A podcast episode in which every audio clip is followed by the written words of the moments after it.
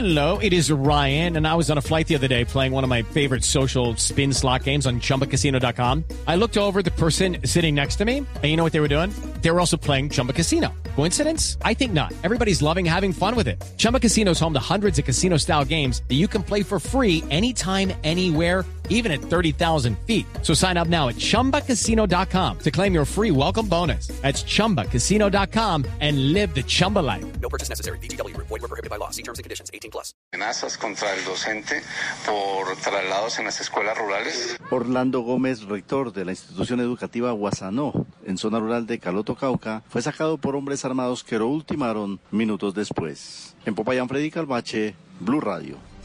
Y empezó la puja por el turismo en el Parque Tayrona y en el Parque Isla de Salamanca. María Pía Volgemuth. Buenas noches. El Parque Nacional Natural Tayrona es uno de los grandes destinos turísticos del país. En los últimos ocho años ha recibido más de 446 mil visitas y Parques Nacionales Naturales de Colombia anunció que ya están publicadas las condiciones preliminares para licitar los servicios de ecoturismo en este parque y en el Parque Vía Isla de Salamanca, ambos ubicados en el Magdalena. Y es que las condiciones allí descritas las debe cumplir la empresa interesada en quedarse con el contrato del turismo en estos dos parques, pues aquella que se gane el contrato en el futuro tendrá a su cargo la prestación de todos los servicios ecoturísticos, la dotación, adecuación, mantenimiento, rehabilitación y mejoramiento de la infraestructura para que el funcionamiento de las actividades turísticas sea adecuado. María Pía Volgemuth, Blue Radio. Ampliación de estas y otras noticias en bluradio.com. Continúen con Mesa Blue. El aceite de palma 100% colombiano es natural, es saludable, es vida. En Blue Radio son las 8 de la noche. ¿El aceite de palma colombiano cambia el sabor de mis comidas? No, mantiene el sabor original de todos los platos. Conoce el aceite de palma colombiano. Es natural, es saludable, es vida. Reconócelo por su sello y conoce más en lapalmasvida.com. Aceite de palma 100% colombiano. Una campaña de Fede Palma con el apoyo del Fondo de Fomento Palmero. Son las 8 de la noche. Aquí comienza Mesa Blue con Vanessa de la Torre. Muy buenas noches y bienvenidos a Mesa Blue. Nuestra invitada de hoy es la ministra de Educación de Colombia, María Victoria Angulo. Me da mucho gusto tenerla acá, ministra. Bienvenida. Muchas gracias, Vanessa. Un año ya, ¿no? Y a todos los que nos van a seguir en este espacio. Un año ya, exactamente. ¿Y cómo le ha ido? Bueno, yo creo que ha sido un desafío enorme, pero también fue tomar como unas conversaciones pendientes que había en el sector de educación y tratar de darle respuesta. Así que creo que gracias al apoyo del presidente hay recursos, medidas y vamos para adelante. Este sector requiere el concurso como de todos y cualquier avance que usted vaya generando igual quedan mil retos porque Colombia, sobre todo en la ruralidad, tiene mil desafíos. Así que ahí estamos trabajando. ¿Cómo es Colombia a nivel de educación? Digamos, si uno hace una comparación con Chile, por ejemplo, que tiene unos indicadores interesantes, con México, que invierte, con Perú, que logró hacer una reforma. Yo ¿Cómo le está una comparación, si les parece, con Latinoamérica y en general como con estándares internacionales. Yo creo que con Latinoamérica, eh, Colombia tiene un sistema de evaluación muy interesante que lleva muchos años. Lamentablemente cuando entramos se habían acabado las pruebas tercero, quinto y noveno, vuelven ahorita en octubre. Entonces, quitando ese paréntesis de un año donde... Las pruebas... Tercero, quinto y noveno. ¿Que esas eran cuáles? Las pruebas que se le hacen a los niños desde primaria en temas de lectura, de matemáticas y que demostraron ser claves para dar información. Pero Quitando... la saber, pues, ¿no? La saber. A saber, tercero, quinto y noveno. En el 2017 se acabaron. Eh, vuelven este año, pero cerrando este bache, digámoslo allí, de información, yo creo que Colombia tiene un sistema muy bueno de evaluación, eso lo rescataría comparativamente. Creo que si usted mira los temas de aseguramiento de educación superior, el CNA, que es como el Centro Nacional de Acreditación de, Colombia, se distingue a nivel latinoamericano, tal vez uno de los más antiguos y da como pautas en materia de acreditación interesantes. Eh, desafíos enormes de América Latina, aprendizajes, y le comienzo a decir comparativamente qué podemos aprender de, de cada uno de los países latinoamericanos. Chile es la conversación como más madura y más larga sobre educación. Usted ve que ellos una reforma interesantísima. Muy interesante. Usted ve que ya van como por la tercera ola de reformas. Digamos, es un país que que no se va conformando solo con acceso, sino que cada día le pide a usted más en calidad. Entonces, hoy en día tienen agencias de aseguramiento de calidad para educación básica, para educación superior. Ahí nos llevan una una distancia y tiene los mejores resultados de aprendizaje ¿Por qué? del Porque continente. invierten más, porque los profesores son mejores, porque hay menos alumnos en aulas. Yo ¿por qué? creo dos cosas, pues llevan decididamente más de 30 años consecutivamente invirtiendo, hablando de educación, logrando ciertos acuerdos y consensos. Y Chile tiene como unos lineamientos curriculares en los que se puso de acuerdo y tiene unos mínimos que deben aprender los niños en cada área que yo creo que se les ha trabajado de forma muy consecutiva y si ustedes miran, por ejemplo, temas de alimentación escolar, temas de introducción de innovación y tecnología, años antes que Colombia entraron a ello. Entonces, como que el sistema se fue adecuando, el modelo de primera infancia de los primeros que hubo en América Latina es Chile. Chile crece contigo, de los cuales Colombia tomó varios referentes. Entonces, digamos, ahí va Chile.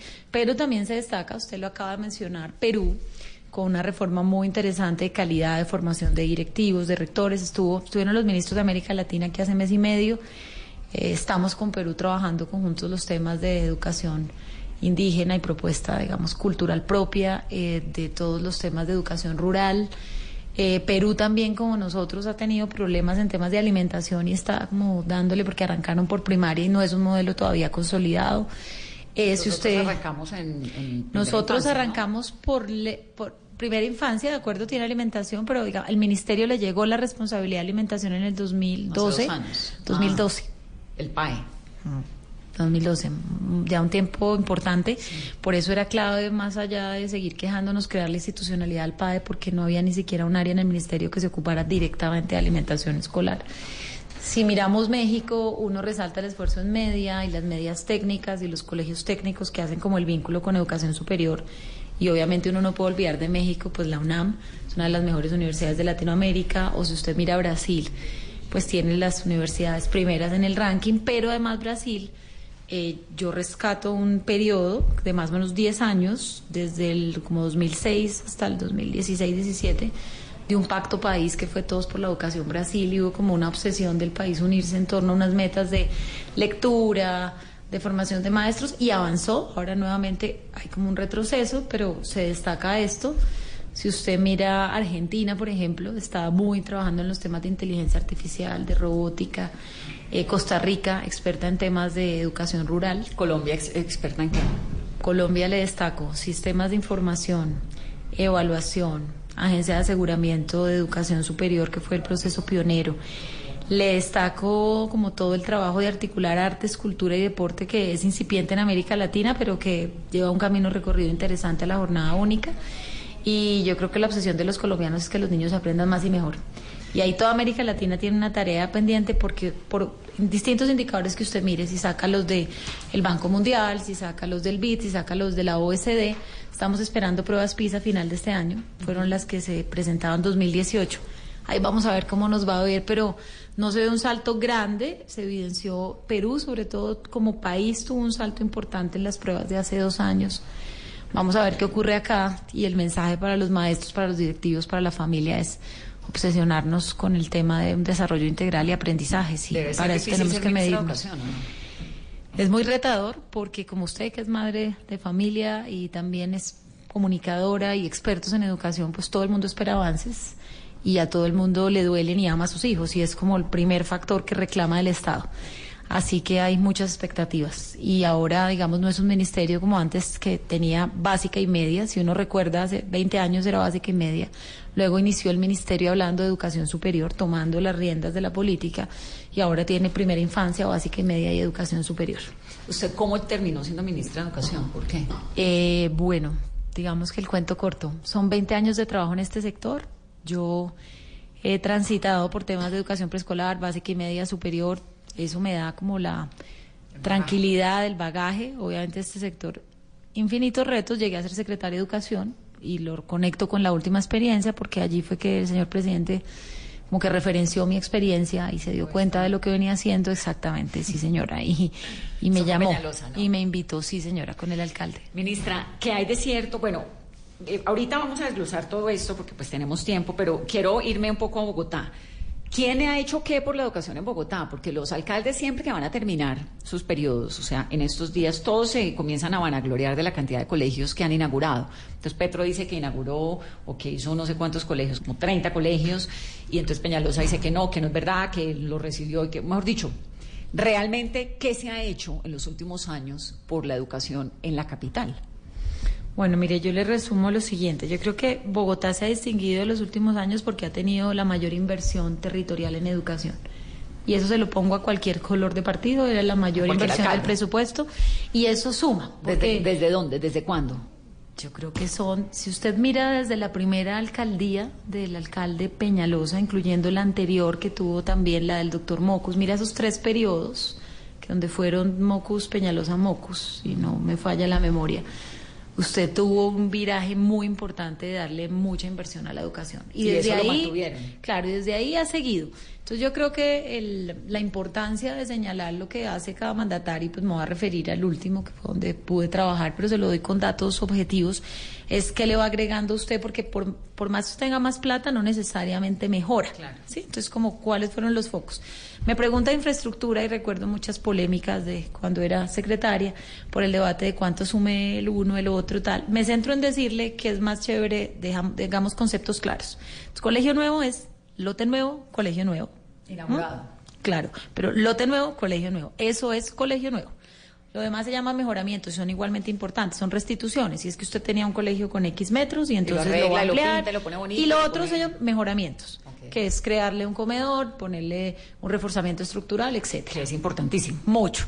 Entonces, en suma, lo que va a entregar el señor alcalde son 30 colegios nuevos en lote nuevo, 32 restituciones y 300 mejoramientos. Yo creo que más allá de del sentimiento, la ciudad ya los está viendo. Con el alcalde Petro, él no entregó colegio nuevo en lote nuevo, él dejó unos lotes identificados para trabajar, que nosotros lo reconocimos en el plan de desarrollo diciendo que han identificado estos lotes, hizo mejoramientos eh, de restituciones de colegios y compró lotes y construcciones de colegios privados para convertirlos en públicos. No recuerdo si el total alcanzaron a ser 18 y 19, a hoy le estaría, o sea, no tengo en este momento el dato, pero lo que sí estoy totalmente segura es que Colegio Nuevo en lote nuevo no se entregó. Entonces, más allá de la disputa, yo creo que lo que deben centrarse los bogotanos es decir, estos colegios que tiene Bogotá, además, si usted tiene la oportunidad, Vanessa, de ir a alguno de los nuevos, es dignificación y es lo que estamos diciéndole alrededor de un colegio. Claro, y es la calidad. Usted lo público tiene que ser tan digno como lo que fuera cualquier espacio privado donde usted pueda tener sus hijas. Entonces son colegios que tienen ya ludoteca, biblioteca, eh, escenarios deportivos y que además vinieron acompañados de algo que yo rescato de este periodo de, gobierno, y es que lo hacíamos con más secretarios porque usted no solamente puede poner un colegio, usted tiene que recuperar la zona. Entonces, ¿qué pasaba con las vías de acceso? Si íbamos a hacer con la Secretaria de Integración un jardín conexo al colegio que permitiera hacer el tránsito completo desde primera infancia, eh, con eh, quien manejaba recreación y deporte, pues los parques sirven muchísimo porque usted puede tener alguna infraestructura deportiva en el colegio, pero el parque le complementa y es una actividad más familiar. Entonces, le rescato eso. En Colombia vienen pasando cosas interesantes en infraestructura. ¿y ese, modelo también en otras se ha aplicado en las otras regiones? Bueno, mire, estaba la semana pasada Neiva y Huila, que tal vez nunca están como de primeros en el espectro nacional porque están las grandes ciudades. Exactamente pude ir hace unos meses a inaugurar con el gobernador más de siete colegios que incluían desde colegios con estructura tradicional hasta residencias escolares, que son donde por donde está ubicado el colegio geográficamente los niños tienen que permanecer, dormir allá, vivir allá. Hace ocho días estaba con el alcalde de Neiva, eh, Rodrigo Lara entregando... Eh, Rodrigo Lara, que no es Rodrigo Lara, pero sí es Rodrigo Lara. Rodrigo Lara, el alcalde de Neiva. Estábamos entregando también colegios nuevos en una zona muy deprimida de Neiva. También con un tema, él muy obsesionado con los INEMS, que son los institutos técnicos que si usted recuerda hace unos años fueron famosos. Luego dejaron de estar en el espectro y ahora que la educación técnica y tecnológica vuelve a ser un tema, pues yo creo que estamos con varios alcaldes diciendo, bueno, hay en la ciudad tres o cuatro INEMS ¿por qué no le metemos mucha inversión en dotación y en infraestructura para que cuando los muchachos de décimo y once roten por especialidad puedan ir a los INEMS? Así que, y esto le podría dar entonces el gobernador Verano Atlántico y ojalá no se me olvide alguno acá uno nombra uno y entonces otros no quedan y yo le decía decía en el discurso de, de Neiva que ojalá la competencia de los alcaldes y los gobernadores que ya la veo en ese sentido y se afine más sea sana, sana, pero bueno, ¿quién hizo más en educación? Entonces, va usted Atlántico, creo que voy a ir en un mes a inaugurar, son en total 30 infraestructuras intervenidas nuevas. Eh, y así, están pasando cosas. Obviamente usted va a la ruralidad, no sé, va a Amazonas o a, a varios de estos talleres construyendo país, va a Putumayo y ahí nos tenemos que concentrar todos, porque ahí usted tiene residencias escolares de hace 40, 50 años, la infraestructura donde no se le ha metido un peso. ¿Y esos son gobernaciones? Eh, esos son gobernaciones y entonces estamos con ellos logrando cómo juntamos recursos de regalías más recursos nuestros para hacer un proyecto de intervención integral. Estoy buscando también donaciones de privados porque son niños que permanecen allí 10 meses, como le conté ahorita. Pero, viven ahí. Viven ahí. ¿Y los papás?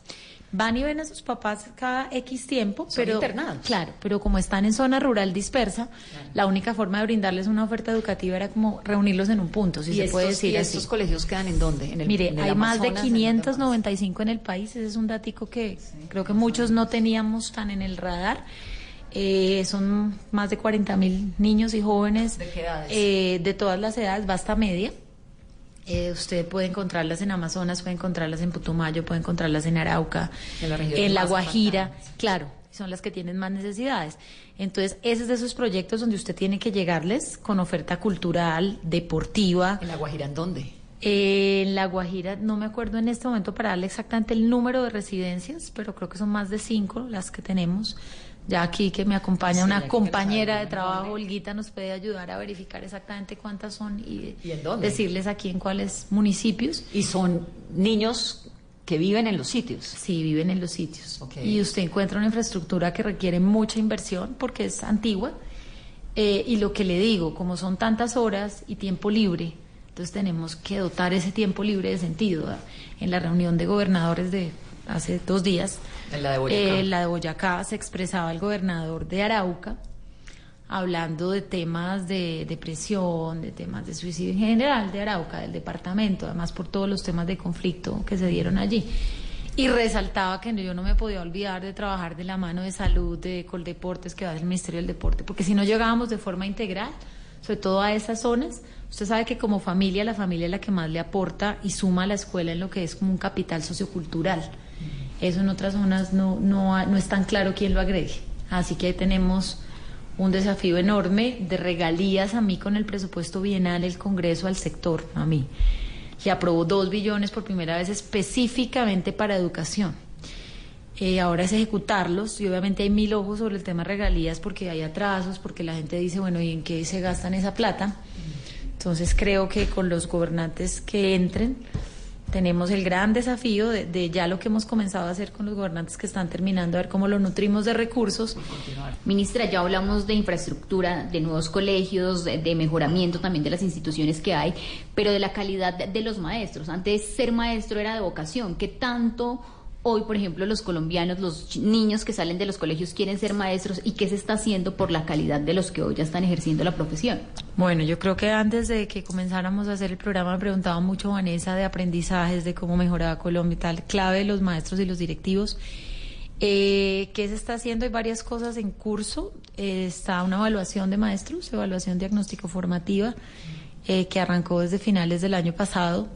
Esta es una evaluación que hoy en día mide un poco qué pasa en el aula, cómo, cómo, cómo es su relación con el proceso de aprendizaje de los niños.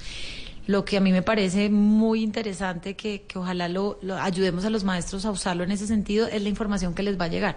Sí, claro, la evaluación implica un incremento y un incremento en el escalafón, pero además tiene como ¿Quién- mucha retroalimentación. ICFES. El El. ICFES es el que diseña la evaluación, darles mucha retroalimentación.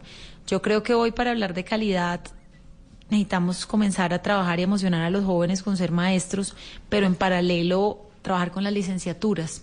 Se ha dicho mucho, años anteriores se logró que se certificaran de calidad las licenciaturas de los maestros, pero si usted mira otros países y dice como qué pasa distinto, usted ve que en un programa de licenciatura hay un componente fuerte de identificar estilos de aprendizaje. Es que cuando su niño de 4, 5, 6 años llegue, más que decirle que tiene X problema, le podamos decir cómo aprende, qué puede hacer, etc. Entonces Cómo ahí, despertar las claro, competencias. que eso es pues ya dicho de forma, digamos, más avanzado, el enfoque es neurociencia, que es entender cómo aprenden, y yo que creo que eso en las licenciaturas es súper clave, además, obvio, del que es experto ya el maestro en matemáticas, en ciencias, etcétera.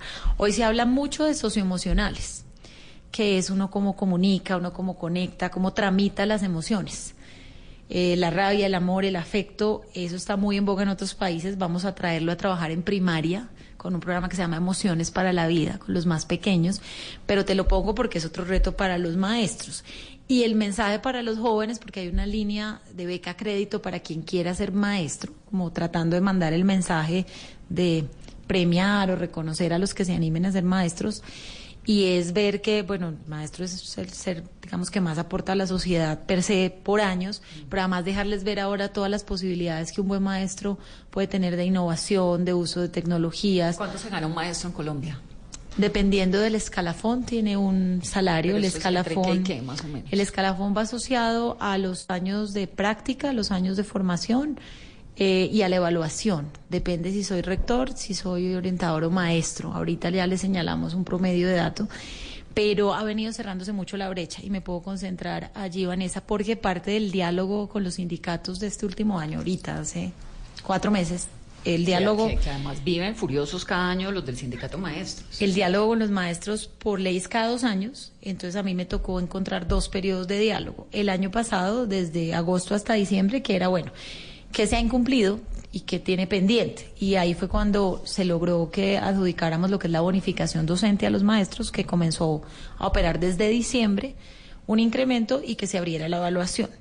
Este ¿Ellos año... ganan según la evaluación? Sí, la evaluación incide en que ellos vayan ascendiendo y puedan tener un mejor salario. Más o menos es cuánto, dígame, un, un salario mínimo, dos, tres, entre un millón y cinco. Prefiero No, ya decirle la cifra precisa. Deme dos segundos, No, y le cuento. que el escalafón, para lograr es, eh, el escalafón deben estudiar y ganan aproximadamente el que menos ganan, millón y medio. Y le toca Ya- estudiar con su propio Ya sueldo. les vamos a decir como salario inicial, eh, Olguita, y salario promedio para que podamos Olguita, participa poner en el programa fresco. Pone- Olguita el también está aquí en el programa. Nos está viendo dos datos, las viviendas en La Guajira y el Las los sueldos de los profesores. Perfecto. Pero entonces les cuento sobre el salario y la brecha. Hubo un estudio eh, hecho, liderado por la Fundación Compartir, hace más o menos cinco años, que hablaba de, de cómo dignificar la profesión docente y de qué se necesitaba en Colombia para mejorar. Recuerden que ahí se estimó una brecha de 10 puntos porcentuales en el salario de enganche si comparaban cualquier profesional de las áreas que podemos estar acá, o comunicadora o economista, y sacaron ese promedio, 16 puntos porcentuales.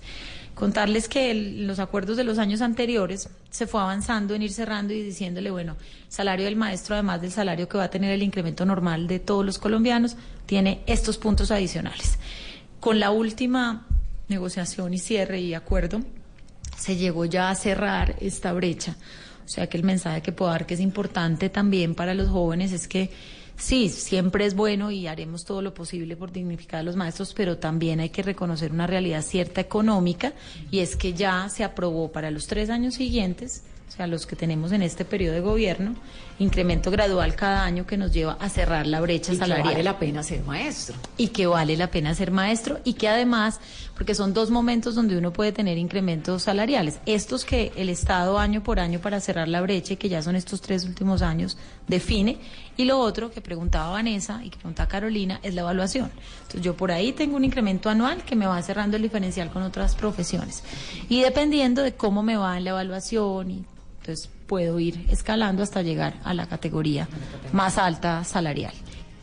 Numeral, Vanessa, pregúntele a Min Educación. Ya vamos a preguntarle por el PAE, por el ICETEX, que nos están diciendo que le preguntemos en breve.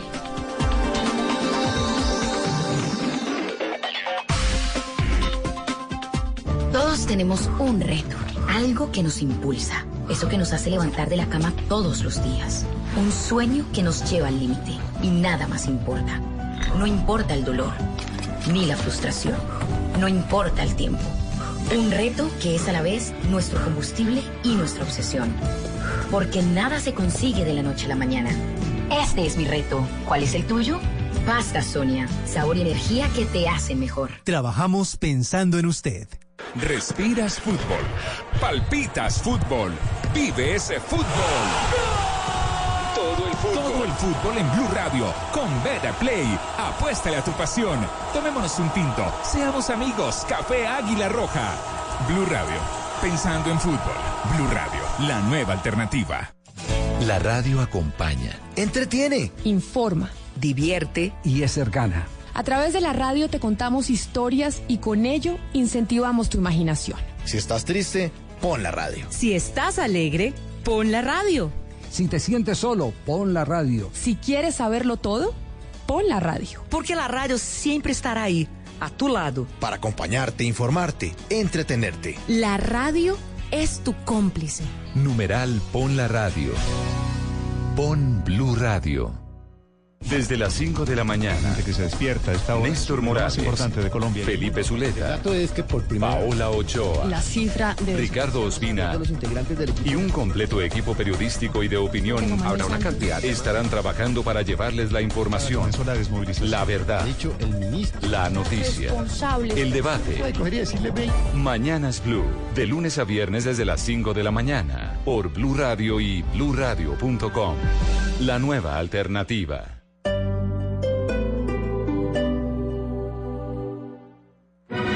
El Teatro Mayor Julio Mario Santo Domingo en coproducción con la Ópera de Colombia presenta El Barbero de Sevilla de Rossini con la Orquesta Filarmónica de Bogotá 21, 23 y 25 de agosto. Compre ya sus entradas a través de primera fila o en taquillas del teatro. Apoya Bancolombia y Caracol Televisión. Invita Blue Radio y Alcaldía de Bogotá. Más información www.teatromayor.org. Código PULEP, VSF 207. Quitemos el individualismo y la crítica de nuestras vidas. Trabajemos en equipo para que Colombia sea 100% solidaria. Te invitamos a que el próximo domingo 25 de agosto dibujes en tu cuerpo o en una camiseta tu valor más humano y sal a la gran caminata de la solidaridad. Descarga la app Caminata Digital disponible en App Store y Google Play. Patrocinan Efecti, Cine Colombia, Banco de Bogotá, Banco Avevillas, Punto Red, Papas Margarita, Apoya Ministerio de Cultura, Participa Alcaldía Mayor de Bogotá, Te amo Bogotá.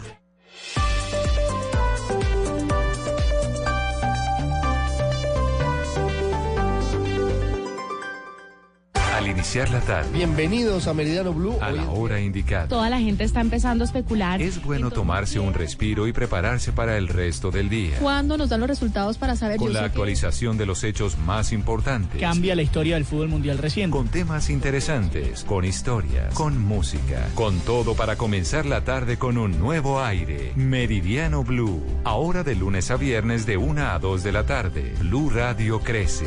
Blue Radio y bluradio.com. La nueva alternativa. Hoy en Blue Radio. Hoy a las 10 de la noche, Blue Radio será mi alcoba y estarán entrevistando al rey mundial de la trova.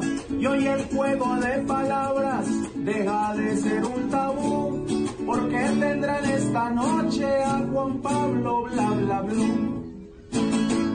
Bla bla blue. Conversaciones para gente despierta. De lunes a jueves desde las 10 de la noche por Blue Radio y bluradio.com. La nueva alternativa. Estás escuchando Blue Radio, un país lleno de positivismo, un país que dice siempre se puede. Banco Popular. Gracias a los profesores que siguen estudiando para compartirnos todo su conocimiento. Y a los pensionados que están listos para explorar el mundo y compartir más tiempo en familia.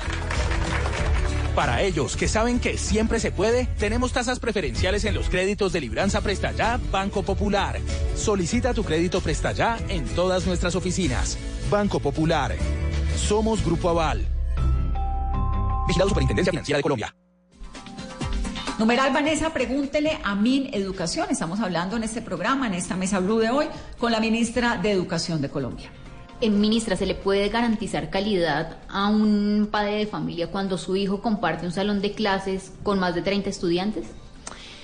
Que Bueno. pasa mucho en las zonas más apartadas. en Sí, de acuerdo. Yo creo que el número de estudiantes promedio por aula pues va asociado a que el maestro pueda tener una relación más directa con el niño y entender qué está pasando. La zona rural y zona rural dispersa toca reunir, digamos, un grupo de alumnos que incluso están en distintos niveles educativos y que se definen metodologías multigrado tipo escuela nueva, donde está un maestro con niños que están en distintos procesos de formación. Ideal que estas relaciones vayan bajando, que son las relaciones técnicas. Contarte que al respecto las cifras del nuevo censo pues nos ponen en un nuevo panorama donde yo creo que tenemos que actuar en el sentido que el sistema nos reclama y te lo explico por qué. Hace unos 18 años estábamos, si estuviéramos conversando aquí, el tema era coberturas, porque aún eran muy bajas y entonces era cómo garantizar que el sistema reciba más niños y en ese sentido pues tú encuentras dobles jornadas y encuentras cursos que van más allá de 30 alumnos. Como ha venido bajando el número de niños en los grupos etarios que tiene que atender el sistema. De esto da cuenta el censo y las proyecciones, además de cómo va a cambiar la pirámide poblacional en Colombia, pues yo creo que nos va a dar una oportunidad para que se vayan reduciendo el número de... Claro, y para que vayamos fortaleciendo roles en el aula como pueden ser los orientadores. Los menciono porque creo que tienen un rol importantísimo en el sistema. De pronto los oyentes y bueno, quienes nos siguen identifican el rector, el coordinador, pero y el profesor, y a esto se suma el orientador que esperamos que este cambio poblacional nos dé la posibilidad de acompañarlos mucho con más orientadores, porque son los que si tú tienes temas de convivencia escolar, de bullying, de consumo de sustancias psicoactivas, temas incluso de aprendizaje, de que el papá pueda entender más qué le pasa a su hijo en clase. Entonces creo que la situación poblacional nos va a dar la posibilidad de ir mejorando las relaciones técnicas. Claramente eso no pasa de un día para otro, porque si me lo preguntas en la ruralidad, pues falta infraestructura. Entonces, y no hasta solo que en la no ruralidad, por ejemplo, en un, colegio de Cabece, sí, Zipaquirá, la profesora de acuerdo. tiene 30 niños en tercero de primaria. pues de acuerdo. o míralo, míralo aquí en Bogotá, en dos localidades que me tocó conocer muy a detalle, como son Bosa y Kennedy, por ejemplo, que construyeron muchos desarrollos habitacionales, muchos conjuntos, sin construir colegios. Y entonces siempre me preguntaban y yo iba y, bueno, y un saludo a toda la comunidad de Bosa y Kennedy, muchos de los colegios nuevos van para allá. Y les explicaba que mientras eso pasaba, pues nos tocaba a través de transporte escolar que los niños dieran un recorrido para ir a otra localidad, es decir, claramente no es una solución de un día para otro, depende de inversión en infraestructura, depende de ir mejorando estas relaciones técnicas, como te digo, pues en la medida en que van cambiando la proporción de alumnos por grupo etario y depende también de que apoyemos mucho a los maestros para otro tema que es un gran desafío y es inclusión. Y es que tú acabas de hablar de un aula con 30 niños, pero además recuerda que todos tienen derecho a estar allí y entonces si, un mamá, si una mamá o un papá con un hijo en condición de discapacidad visual auditiva quiere ingresar, debe el aula recibirla. Y eso le implica a uno como maestro eh, pues en algunos casos, dependiendo obviamente si es visual auditiva, tener los apoyos para que pueda el niño tener toda la información, pero además ser uno cada vez más experto en detectar estilos de aprendizaje, que era lo que yo te mencionaba y que para mí es uno de los grandes desafíos que tenemos en formación de maestros, porque los chicos en condición de discapacidad se desarrollan mucho mejor allí, con todos, obviamente atendiendo y entendiendo la diferencia y dándole el apoyo. Entonces se nos va a volver además del desafío que tú mencionas, como y, tú lo oyes por quejas de padres de familia, bueno, llegué a tal colegio y entonces me dicen que no me reciben al niño, que es la garantía del derecho que yo día por día tengo que trabajar con los secretarios de educación para que pues reciban a todos a todos estos niños. Ministra. Aquí me están dando, perdóneme Vanessa y, quienes nos oyen los datos para darles precisiones. Son 17 residencias escolares en La Guajira, una en Maicao 10 en Uribia, 6 en otros municipios del departamento. Hay 10 en Uribia, uno ve en esas rancherías tantos niños. En las escuelas de las rancherías, pues en unas condiciones que son deplorables y uno porque ve tantos niños eh, desnutridos, niños que no van a los colegios, que no asisten a la, que no van a la residencia. Me sorprende un montón que me diga que en Uribia hay 10 porque es que Uribia claro es la, es la población hay 10 pero el volumen sí, sí señora. Hay 10 y el volumen el volumen poblacional es mucho más que las 10 residencias. Y obviamente usted ve imágenes ¿Y cuántos niños hay ya le vamos a dar matrícula exacta de exacta de Uribe de una vez. No, pero ¿sabe por qué me sorprende? Porque Uribe y Manaure, digamos, son las zonas indígenas más fuertes que hay en Colombia. Total. Y esas imágenes que nos pasamos viendo en noticieros y que aquí en el programa contamos de los niños muertos de hambre, desnutridos, que eso no parece Colombia, porque es que realmente uno dice, esto no parece Colombia, eso parece una población en África, de verdad, o sea, es muy grave lo que ocurre allá. Y las escuelas lo digo porque las conozco, es decir, hay un montón de escuelas que están en unas condiciones pues terribles, los niños en el piso, ¿no? Y uno dice, ¿cómo es posible que haya 10 escuelitas y con cuántos niños estudiando en Uribia y no se suple esa necesidad? ¿Por qué no? ¿Los niños no van o, qué es lo que Mire, ocurre? de acuerdo, yo creo que la Guajira general, en general es un departamento que es un gran desafío. Actualmente la Secretaría de Educación, el último casi año y medio, si memoria no me falla, está el ministerio a cargo sea que ya hay problemas de transparencia en el manejo de los recursos. transporte escolar, hoy justamente vamos a estar hablando con, la, escolar. con la Procuraduría para Transporte Escolar, plan de alimentación. Usted ve las residencias, ya nos van a dar el dato exacto de matrícula, pero hay mucha más población que está en una infraestructura que realmente pues, no No es. responde a lo que es y veo una oportunidad enorme que son los recursos de regalías. Yo creo que ahí sí que, pues entre todos y con mucho control social y veeduría ciudadana vamos a tener que incitar y ahora que están en todos los debates electorales, de verdad que la inversión en educación debe ser sagrada, la primera. Y no Lo puede ser primero. que, que, que, que- que tengan la, la ventaja como departamento de tener regalías y usted no vea que en lo fundamental se le materialice. Los recursos, ahorita, por ejemplo, este año en segundo semestre y el año entrante se va a ver más, estamos incrementando los recursos por residencia escolar, la parte de como el funcionamiento de la residencia. El También hubo, exactamente. Y hubo una convocatoria, hoy no le puedo dar los resultados, espero que en un mes estén, de plata, recursos para mejoramiento en ruralidad de infraestructuras, porque normalmente a lo que se ha ido la conversación actual es recursos para colegio nuevo en lote nuevo, que es importante para hacer el tránsito a jornada única, pero poco para infraestructuras de 60, 70 o 50 años. Contarle que cómo será la, la situación, que se presentaron 4.500 proyectos. Yo creo que hay un foco de atención y nos toca combinar no solo infraestructura nueva, sino para esto son 180 mil millones de pesos en total. Obviamente los 4.500 pues comprenderán que por el monto del dinero se no podremos darle a todos los proyectos. Vienen también de La Guajira, hay de los distintos departamentos, hay de Amazonas, hay de Putumayo. Incluían temas de reforzamiento estructural, comedor cocina, aulas de preescolar, nuevas aulas, multigrado, sobre todo en zonas como la que usted me está preguntando. Eh, así que esperemos que esto vaya mitigando. avanzando. Sí, señora. Ministra, ¿cuánto vale un estudiante al año en Colombia? Un niño, un bachiller, un eh, universitario. Bueno, ¿Cuánto son- se invierte? Bueno, Porque son- ya- le voy dando como distintas cifras del presupuesto para que lo- quienes nos siguen se ubiquen del presupuesto 2020, por ejemplo, en educación va a ser 43.1 billones. Pero eso no me dice nada porque No, por eso no me le- cabe en la cabeza. Yo ya creo le por voy- niños, porque ya por ejemplo. Argentina y México invierten 4 mil dólares al año por chino en educación superior. Chile 5 mil. Eso explica que Chile sea lo que es, ¿no? Colombia cuánto? Bueno, aquí tenemos lo siguiente, entonces sigo, 43.1 total. ¿Qué incluye esa cifra? Y ya voy a llegar a los particulares. Incluye Sistema General de Participaciones, que es toda la plata para básica y media, los acuerdos de salarios con los maestros, los acuerdos con las universidades y la plata de inversión. De todo eso, ¿qué detalles le puedo dar per cápita? Más o menos un promedio de canasta educativa es la forma como uno dice cuánto invierte Colombia por niño.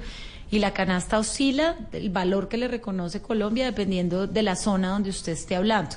Hay entidades territoriales como Bogotá, donde a lo que le suma, eh, por ejemplo, lo que da la nación, Bogotá le suma el 45% más. El distrito y, exacto. Y eso le hace a usted que usted esté en el distrito en canastas educativas de cuando es jornada única, por ejemplo, en 5.5 millones de pesos al año por niño, en una O sea, canasta. más o menos dos mil y pico de dólares, menos de dos mil, dos, cuatro, seis, mil y pico. Sí, eh, está poquito. entre eso en la canasta educativa de jornada única. Si usted ya habla de una canasta en doble jornada, puede estar alrededor de 3.5 millones de pesos. Que es poquito, sigue siendo poquito. Eh, claro, pero países. es una cifra que ha crecido de forma importante respecto a lo que normalmente el Sistema General de Participación reconocía, Vanessa, porque los temas de O sea, alimentación son relativamente nuevos dentro de la canasta educativa, hay que sumar más transporte O sea, escolar. ese cuento que nos echaron durante un montón de años de que Colombia iba súper bien en educación y no sé qué es mentira. Que Colombia la más educada. La más educada. Pues yo le diría que la palabra o la frase Colombia la más educada era una aspiración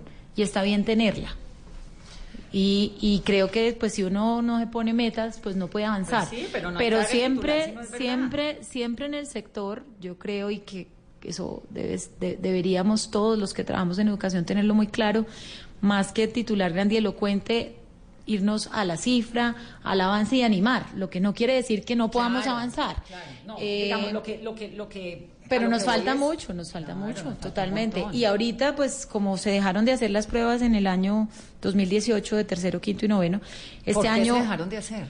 yo creo que hay muchas hipótesis, no estaba yo en, es- pues no haría parte del gobierno, yo creo que fue un poco económico del costo de la prueba y por eso yo creo que lo que hemos ¿O fue rediseñado para con que la no nos diéramos cuenta de que el alfabetismo había bajado? Esa no mide, esa no mide en alfabetismo, las pruebas miden lectura, matemáticas, eh, ciencias. Le diría yo que fue una decisión que tuvo dos razones técnicas y financieras. Yo creo que si uno va a hacer una prueba de esta índole, tiene que tener la certeza de que es sostenible. Yo no puedo hacer una prueba un año para que el año entrante no la pueda hacer. Porque Entonces, nada. claro, entonces se fueron, claro, se fueron al detalle del dato individual, que igual es útil. Si tuviéramos el recurso, pues maravilloso. Pero creo que hay que hacer es una muestra representativa y hacerla continua como años atrás venía trabajando. Entonces, ¿qué vamos a proponer? Y la directora del ICFES está trabajando en eso. Es una prueba de una muestra representativa que pueda hacerse consecutivamente en Colombia, que los papás tengan información. Va a medir no solamente lectura, sino va a medir también escritura. Y seguramente los primeros resultados pues van a ser difíciles, pero es que si no la hacemos, ¿cómo vamos a entender cómo mejorar? Va a tener matemáticas, va a tener ciencias y, ojo, va a tener ciudadanía y temas socioemocionales. Colombia no puede estar transitando a un tema de paz sabiendo que hace 16 años fue pionero Colombia en hacer referentes en cultura ciudadana, en educación ciudadana y hace cinco no se medían. Entonces volvemos a medir qué está pasando con entornos escolares. Quiero aprovechar estos 15 minutos para poner un par de cosas sobre la mesa. Sí, señora. Para entender. Eh, el bullying, el consumo de estupefacientes en los jóvenes o en los niños o en los bachilleres, no sé en dónde esté, si uno hace una- unos análisis comparativos con años anteriores, ¿está mejor? ¿Está peor? ¿Qué está haciendo el Estado colombiano? Mire, a hoy, si usted me pregunta, como país no tengo la cifra para poderle decir en entornos escolares si ha mejorado o no el bullying. ¿Pero Usted tiene, estudiando antes o no? Eh, como país tenemos cifras de encuestas muy relacionadas con consumo de alcohol o de sustancias psicoactivas que se hacen pues desde el Ministerio de Salud y varias instancias, eh, pero en temas de bullying lo tiene más por ciudad. Eh, Medellín, digamos que tiene un antecedente interesante en medir clima escolar, ahorita arranca Cali, Bogotá tiene más de 10 años midiendo clima escolar. Y entonces le doy ejemplos con esas ciudades para ser precisa, porque ahora lo que vamos a montar es el sistema de alertas tempranas en 18 protocolos en todo el país para poder tener unidad de medida en la materia. Por ciudades, ¿qué le indico? Cuando usted comienza a medir este tipo de cosas o tiene sistemas de alertas, lo primero que le pasa es que se le disparan, porque la gente tiene la posibilidad de decir lo que está pasando.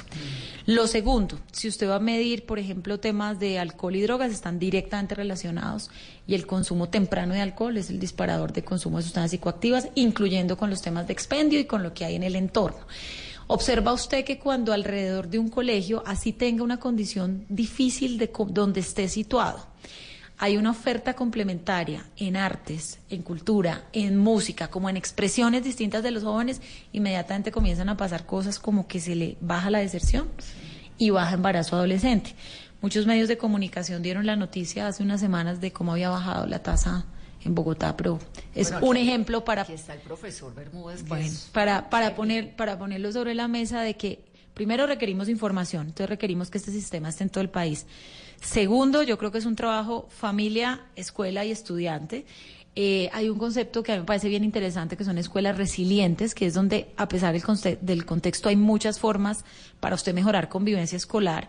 El bullying está muy relacionado con la forma de relacionarnos al interior de la escuela y no podemos desconocer también lo que ha hecho la tecnología con temas de ciberbullying. Y entonces, más allá de decir no o sí al uso de tecnología, como advertimos a los papás y a los estudiantes, pues que volvemos a un tema de ética y ciudadanía que no es menor, ¿sí? que, que hay que volver a poner sobre la mesa porque finalmente las burlas o el matoneo se da por distintas razones, a veces por las mismas realidades del barrio, de las familias, de las realidades de los papás de estos chicos, cómo combatirlo. A los, a los, le voy a hacer una pregunta que le parecer chistosa, pero ¿les dan clase de urbanidad en el colegio? Eh, miren, de la última norma- de la, Carreño, de- ¿cómo de le la última normatividad de los años 80, cuando cambió un poco las áreas del currículo y lo comparo, esto fue yo O estudié, sea, yo estaba- estudié historia, yo estudié todo esto, eh, pero luego de ello cambió y quedó un área de ciencias sociales. Ciencias sociales puede incluir obviamente historia, geografía, ciudadanía, temas hasta de sostenibilidad, etcétera. ¿Qué pasó con el tiempo? Y me está haciendo usted una pregunta muy contemporánea, muy de ayer y muy de esta semana. Vengo de reunirme con la Academia de Historia porque nosotros llegamos y encontramos una ley aprobada que yo creo que es de buen recibo, que vuelve a traer la historia a las aulas. Es que no puedo creerlo. Sí, Yo, y la vuelve a traer en el marco de años, ciencias sociales. Y para esta entrevista estaba hablando con Carolina y le decía, Carolina, usted se graduó obviamente 20 años después que yo. Sí, mucho más joven, Yo Carolina, estudié, claramente. O sea, yo me sé todos los ríos del mundo, todos los países del mundo con canciones, además, porque era obligación. Con me sé la tabla periódica de métodos. memoria, es decir, me tocaba Hasta una cosa. gráficos donde uno Todo, todo, todo. reseñaba los mapas y, ¿Cómo y- y así se que a los ubicaba. chinos hoy en día no les enseñan historia? Mire, y en eso tengo que ser muy precisa. Cada colegio tiene un PEI, que es el proyecto educativo. Eh, si miro el colegio de los hijos de ustedes, algunos le harán más énfasis o no al tema histórico, a geografía y tal. Pero ¿qué necesitamos? Que de verdad sea en Colombia un esfuerzo de todos los colegios intencionar que se incluyan Pero estos eso contenidos. usted el pensum y punto. De acuerdo, entonces sale el decreto dentro de poco que da desarrollo a la ley y hablaba hoy con los profesores de la academia, historia y demás, de cómo vamos a generar contenidos, pues poniéndonos en la época en la que estamos, que los muchachos bajan y usan mucho contenidos y a través de ejemplos también. Decía Vanessa que aprendió las capitales con canciones. Bueno, hoy en día hay muchos como programas que les generan preguntarse y van ellos casi que con desafíos llegando a estas respuestas, porque si usted no tiene como país el contexto, primero de qué nos pasó, valores éticos y qué es la institucionalidad, pues usted no tiene las bases para poderla cambiar. Y como yo les digo a los jóvenes de modelos como Naciones Unidas, me imagino que sus hijos, algunos, pues están muy pequeños los de Vanessa, pero de algunos de los padres de Carolina, familia. Carolina le tocó a ella misma. A ella misma, tú fuiste parte del modelo de. Naciones Unidas. Bueno, miren, to- también, no sé. todo esto de Julián, todo esto en la práctica, ayer me encontraba un joven del modelo de Naciones Unidas y a mí me llena de orgullo. Eh, eso era de Simón Bogotá, ahora vamos a hallar el modelo de Naciones Unidas a todo el país. Porque pueden que ellos piensen, bueno, vienen los adultos aquí a repetirnos unos conceptos y a decir que es que está bien o mal. No, son obviamente escenarios contextualizados donde la gente pueda discutir, discutamos dilemas, dilemas morales, pero se llenen de herramientas y cuando ven a todos estos jóvenes pilísimos que se destacan en muchos campos, desde la institucionalidad digan yo quiero cambiar esto, yo quiero proponer este ajuste en la ley mí me- me- y me- me con unos valores compartidos, porque esos valores compartidos de país es los que nos preservan. No, pero es que, o sea, le aterra a uno que no sepan, no sé, qué es la violencia en Colombia, pero además que no sepan qué es la Revolución Francesa. De acuerdo, y que tengan todas las versiones, todos los contenidos Claro. y que sobre todo puedan tener a dejar capacidad esa- crítica. esa sí, señora, y, sí, hoy, y hoy les decía a los profes de la academia, porque estamos reunidos con la gente del Plan Decenal, que es como todas las organizaciones de la sociedad civil que le apuestan a la educación, mirando en qué vamos, ¿no? Y entonces les decía, mire, uno de los grandes retos es que esto no se nos quede en el decreto, sino nos toca avanzar rápidamente en estos tres años para dejar contenidos y multimediales. Y entonces estoy mirando con RTBC, con canales regionales que tienen varios programas sobre el tema de ética y valores, cómo comenzamos a nutrir esta agenda y que los mismos estudiantes los produzcan. Cuando uno asiste a una sesión del modelo de Naciones Unidas, para quienes han tenido la, la oportunidad, es, es un deleite ver cómo argumentan, Pues claro, ver cómo conocen y y ven cómo le hablan a usted temas ambientales, pasan a temas económicos, pasan a agenda educativa y yo creo que esa es la generación de, de jóvenes que Colombia también reclama y que en medio de todas las distintas posturas agreguen valor a la discusión. Y Ministra Educación. Ah, bueno, pero no me contestó lo de la urbanidad de Carreño. Les dan clase, ¿no? Urbanidad de Carreño, porque pues, No, yo creo que sí, señora, eso ya, digamos, eso como, ni siquiera lo pues, como nosotros. texto ya es de otra generación. Pero les dan clases de comportamiento. Mire, uno en la mesa come así. Mire, usted tiene que tener estos modales. Mm, respete al Mire, no encuentra, sé. encuentra usted, encuentra Sí, usted colegios que, que a mí me parece interesante el enfoque que le han dado y es gobierno escolar. Hay colegios privados y públicos con gobierno escolar. Eh, yo en mi momento fui presidenta del gobierno escolar de mi colegio público.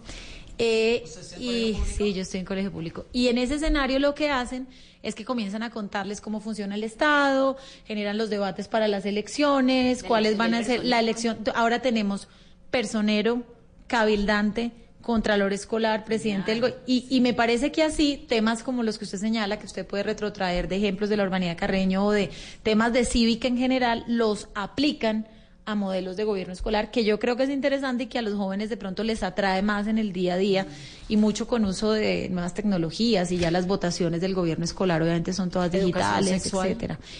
Cuidado y autocuidado y ciudadanía, claramente muy importante. Cuando usted me pregunta de educación sexual, pues miramos la tasa de maternidad y paternidad adolescente. Y yo creo que no es un tema menor, hay que dar toda la información para que los jóvenes tomen una decisión responsable, una decisión que sea parte de su proyecto de vida. Mirábamos cuáles son los aciertos que se han dado en proyectos que han logrado reducir la tasa de embarazo adolescente. Yo creo que tienen varios componentes. Tienen un componente de colegios con una relación fuerte e interesante acorde al perfil de cada colegio familia escuela, portales buenos de información.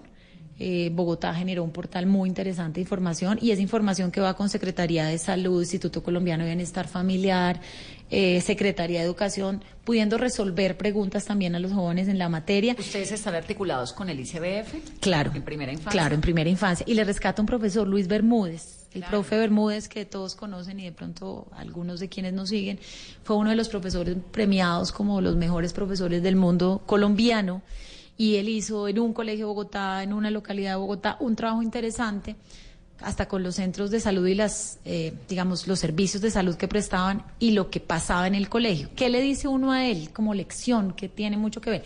Además de darle mucha información a los jóvenes para su toma de decisiones, él decía que este trabajo de los orientadores que mencioné hace un rato, de conocer un poco la historia de vida de cada joven y lo que estaba pasando y poderle ayudar hasta manejo de las emociones, era clave y que lo que hemos denominado acá también como uso complementario del tiempo escolar en arte, deporte y cultura, pues eso les da a los jóvenes una perspectiva, perspectiva completa, perdón, de cuáles son sus opciones de proyecto de vida, del manejo de su sexualidad, de una sexualidad responsable. Y según él, pues todo esto condujo a que bajara la tasa de embarazo adolescente Pues la en su bajó a cero. la bajó a cero. Y hoy lo tenemos, va a ser líder de nuestro proyecto en muchas regiones porque creo que tomar de ejemplo y de vocero y de porque uno uno le crea un par, no solamente una persona que venga y teorice. Va a ser uno de los maestros líderes para Bien. mover este tema a nivel país. Ministro, al principio hubo mucha crítica por la transformación del programa Ser Pilo Paga en Generación E. En este primer año, ¿cuál es el resultado del gobierno Duque? Bueno, mire, eh, en su momento creo que lo que dejamos sobre la, puesto sobre la mesa era la excelencia siempre debe ser reconocida y esa era la filosofía de la línea que tenía Pilo Paga, los que tenían los mejores puntadas eran reconocidos. ¿Cuáles fueron nuestras observaciones y a qué condujo? Primero, el modelo económico que tiene pues no es sostenible. Nosotros tenemos todavía que asumir, en total en el cuatrenio tenemos que asumir 2.3 billones de pesos para que los chicos que están en el programa terminen y lo vamos a asumir y ellos siguen estudiando.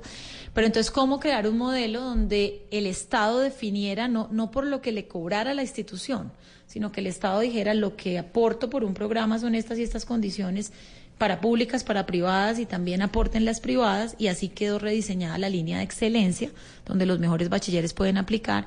Serán 16 mil en los cuatro años, en este momento vamos en 3.500 y ojo porque está abierta la segunda convocatoria para quienes todavía se quieran seguir presentando, la meta del año son 4 mil. 42 mil tengo yo que son los beneficiados que quieren. Pero del otro componente. En total, Vanessa, son 47 mil al momento de dos componentes. El que, a ver, el que le acabé de contestar a Carolina, que es excelencia, que son los mejores bachilleres que pueden elegir un programa público o privado. Y luego viene avance gradual en gratuidad. Estos son en las públicas, son 61 instituciones en todo el país.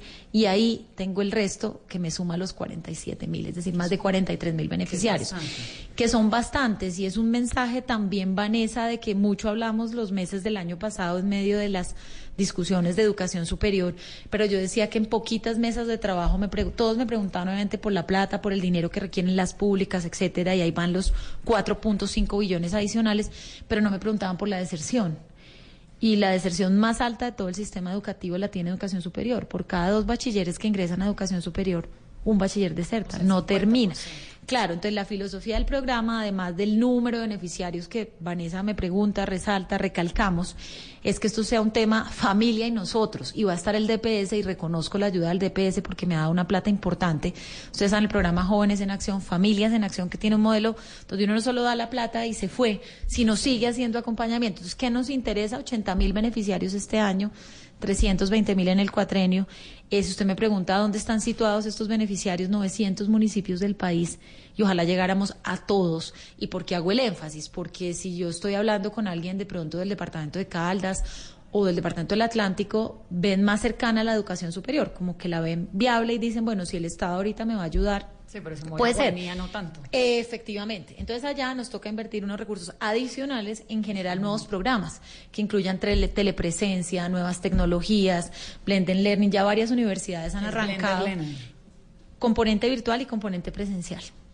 Porque está probado que los estudiantes de 16 a 21 años, sobre todo también que vienen de como escenarios carenciados económicamente, no tienen las competencias que exige y no sé si ya, ya de adultos las que estamos en esta mesa, Ya no si alguno, no, si, al- no, si alguna ha hecho, por ejemplo, un programa, eh, un curso corto o un posgrado virtual, eso exige una competencia en uno y una disciplina que no necesariamente el joven la tiene. Entonces los programas O, que o la tienen los jóvenes, pero nosotros no. pero nosotros no. Entonces, ve- vincular presencial y virtual hace que el muchacho use la tecnología, que la aman y que son como usuarios naturales de la misma, pero con un componente presencial tengan un seguimiento, una tutoría que ayuden que no deserten. Porque esta deserción que le acaba de mencionar en virtual se dispara. Pues ahí sí que es muchísimo mayor. Ah, es mayor. en virtual. Claro, es O sea, les muchísimo, gusta más, es más muchísimo mayor. Tuvimos que hacer un pilotaje, que creo que interesante mencionarlo, para ver si logramos llevar ofertas que contengan virtualidad, que fue trabajar con los niños noveno, décimo y once, con los jóvenes, perdón, eh, en cursos cortos, durante su clase de media normal, cursos cortos con tecnología, ver cómo respondían, ver si les gustaba, armar una red de tutorías y que estos que hubieran tenido ese acompañamiento fueran los que postularan al programa de educación virtual. Ministra, me podría quedar hablando otra hora más, pero viene el programa de Flavia y Flavia se pone furiosa y lo regaña uno además en portuñol. Entonces, pues, Muchas gracias, mucho haber venido. Muchas gracias, Vanessa. Vuelva el otro año y nos vuel- vuelve y nos cuenta entonces qué va. Bueno. Y de verdad que pues mucha suerte, porque es que el tema de la educación sí es lo que toca. Muchas gracias, Vanessa, más, más Carolina, a todos los que nos acompañaron. Es el tema más importante para El la más. sociedad. Creo que debe ser muy corresponsable, Vanessa. El gobierno claramente tiene toda la responsabilidad. Pero la pero el hogar y en general como la sociedad civil, las veedurías, todos los que están allí eh, incitando, haciendo que cumplamos, que haya ojos por todas las regiones y que hagamos buen equipo y ahora que pues se vienen digamos cambios o relevos de administraciones Que haya continuidad, es superimportante. sí sobre todo digo que al que quieran elegir pero que la sociedad le exija bueno y cuál es el perfil que va a poner en educación en la medida en que nosotros vamos teniendo interlocución con mejores perfiles regionales y que usted va entendiendo que es un tema como casi que preciado porque los recursos de la educación todos los recursos públicos sagrados y los de los niños preciados y los derechos de los niños lo más importante pues pongan personas muy conocedoras del tema que logren pues moverlo con más con el más PAE, el agilidad. plan de alimentación escolar. Lo que pasa es que hablamos tanto siempre aquí del PAE, pero usted... ¿cómo? Le resumo, se incrementaron 48% los recursos, van a seguir cada año. Pero se incrementaron a los mismos operadores de siempre. ¿o Eh, hay nuevos? los Digamos, recursos- Katia Rosado, Adela Buen punto. Álvarez y las de siempre. Buen siguen. punto. Los recursos se giran a las secretarías. Las secretarías hacen los procesos de contratación. Y para su pregunta, dos cosas. Una tarea que se está haciendo y una pendiente que este semestre tenemos que meterle todo. Y es, no había institucionalidad en el PAN, no había como una organización que luchara para que mejoren las minutas, los términos de contratación hagan que no haga colusión, es decir, cartelización, etcétera. Se crea la unidad especial de alimentación, entra en funcionamiento en enero. Entonces, ahí vamos avanzando. ¿A qué me refiero en tareas que tenemos que meterle todas en reformas legales? ¿Por qué?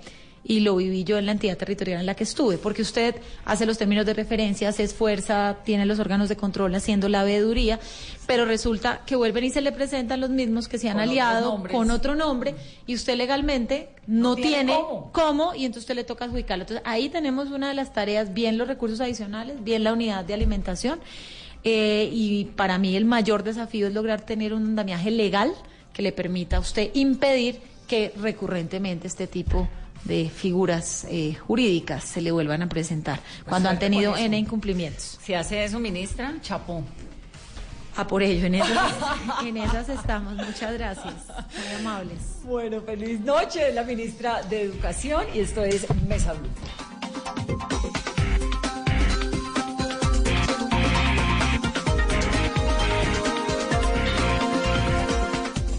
La radio acompaña. Entretiene, Informa. divierte. Y es cercana. A través de la radio te contamos historias. Y con ello incentivamos tu imaginación. Si estás triste, pon la radio.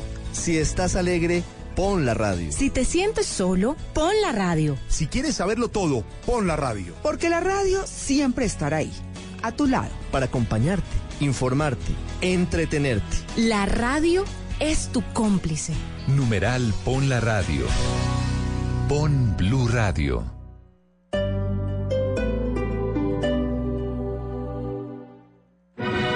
Teatro Mayor Julio Mario Santo Domingo en coproducción con la Ópera de Colombia presenta El Barbero de Sevilla de Rossini con la Orquesta Filarmónica de Bogotá 21, 23 y 25 de agosto. Compre ya sus entradas a través de primera fila o en taquillas del teatro. Apoya Bancolombia y Caracol Televisión. Invita Blue Radio y Alcaldía de Bogotá. Más información www.teatromayor.org. Código PLEP, VSF 207.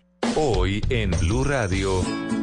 Hoy a las 10 de la noche, Blue Radio será mi alcoba y estarán entrevistando al rey mundial de la trova. Y hoy el juego de palabras deja de ser un tabú, porque tendrán esta noche a Juan Pablo bla bla blue. Bla bla blue. Conversaciones para gente despierta. De lunes a jueves desde las 10 de la noche por Blue Radio y bluradio.com. La nueva alternativa.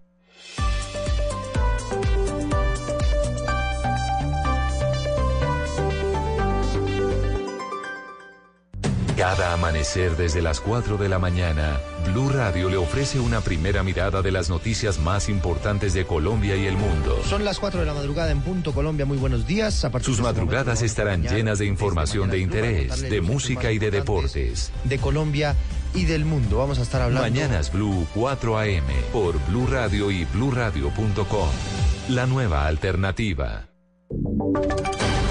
Voces y sonidos de Colombia y el mundo en Blue Radio y bluradio.com, porque la verdad es de todos. 8 de la noche y 59 minutos en Blue Radio. Soy Joana Galvis y los acompañaré a hacer un recorrido por lo que sucede en Colombia y el mundo. Comenzamos porque la plenaria de la Cámara aprobó la acusación contra el ex magistrado Leonidas Bustos por el cartel de la toga. Andrea Peñalosa. Así es, Johanna, con 127 votos, la plenaria de la Cámara de Representantes determinó acusar ante el Senado al exmagistrado Leonidas Bustos, implicado en el escándalo del cartel de la toga. Al respecto, el representante comisionado que tuvo a cargo la presentación de la ponencia, Gabriel Jaime Vallejo. El paso a seguir es que se le traslada a la Comisión de Instrucción del Senado de la República. Esta es una comisión legal integrada por un número determinado de senadores, quien evaluará el proceso hasta ahora adelantado por la Cámara para que finalmente, si así lo determina, se le traslade a la plenaria del Senado, quien es quien tiene la última palabra para aprobar el levantamiento del fuero. Por su parte, el abogado defensor del exmagistrado afirmó que le viola